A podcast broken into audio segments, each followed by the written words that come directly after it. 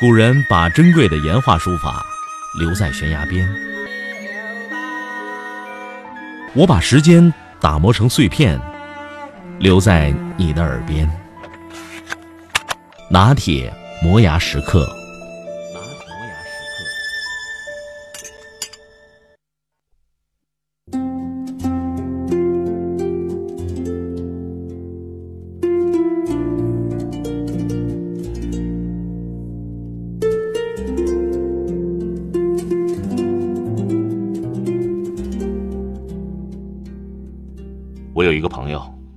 二零零六年我们还是大三穷学生的时候，第一次一起自助坐绿皮火车去湖南凤凰。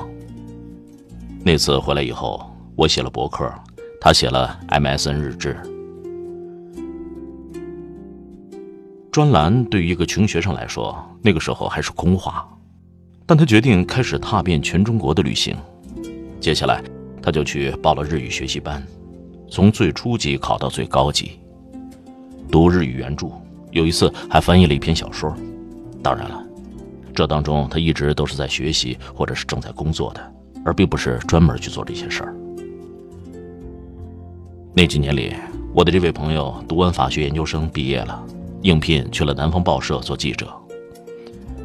在我工作的第一年、第二年，我曾给自己定了一个一年不出行的省钱计划，因为房租太贵，所有的钱都用来养自己。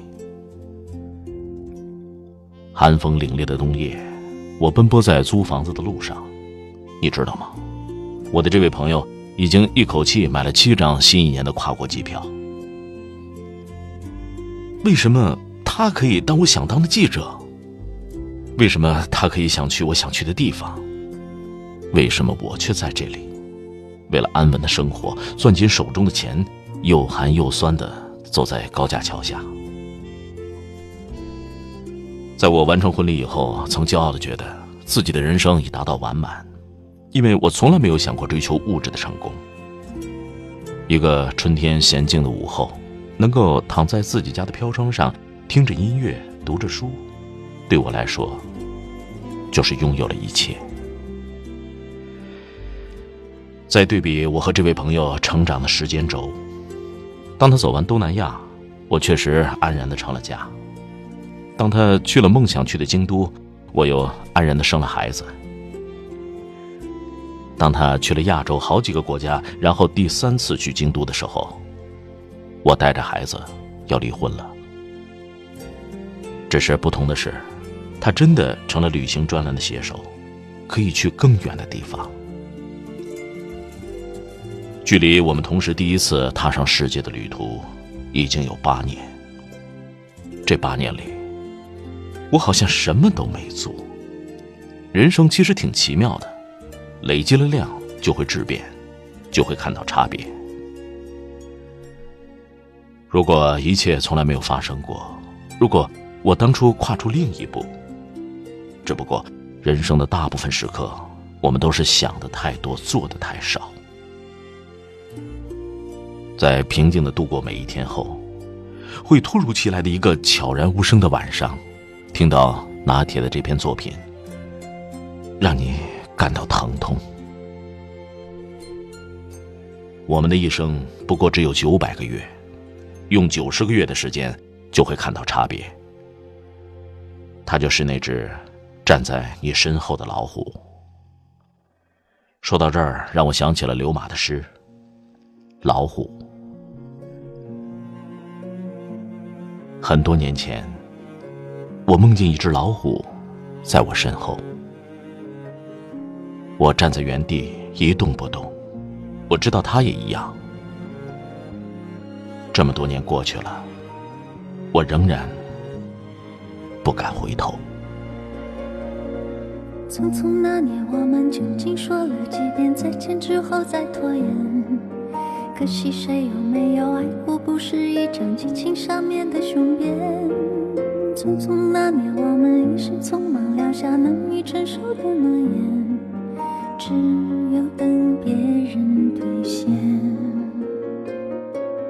不怪那吻痕还没积累成茧，拥抱着冬眠也没能羽化。再成仙。不怪这一段情，没空反复再排练。是岁月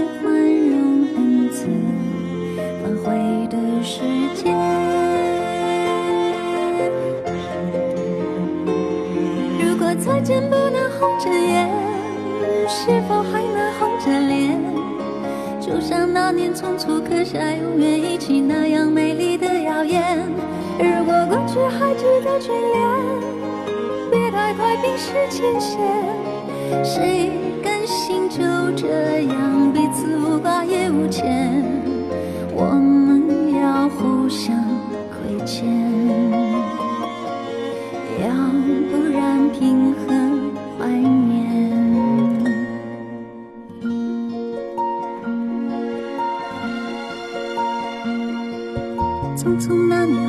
经过太少世面，只爱看同一张脸。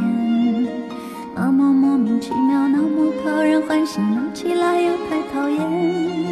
相爱那年，活该匆匆，因为我们不懂顽固的诺言，只是分手的前言。不怪那天太冷，泪滴水成冰。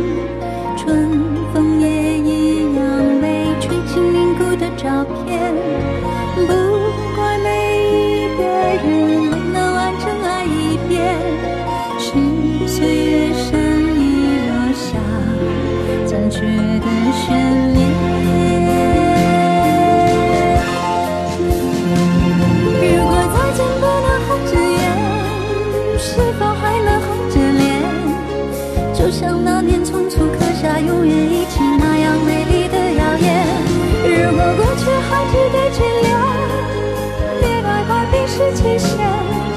谁甘心就这样彼此无挂也无牵？如果再见不能红着眼，是否还能红着脸？就像那年匆促刻下永远一起那样美丽的谣言。如果过去还值得眷恋，别太快冰释前嫌。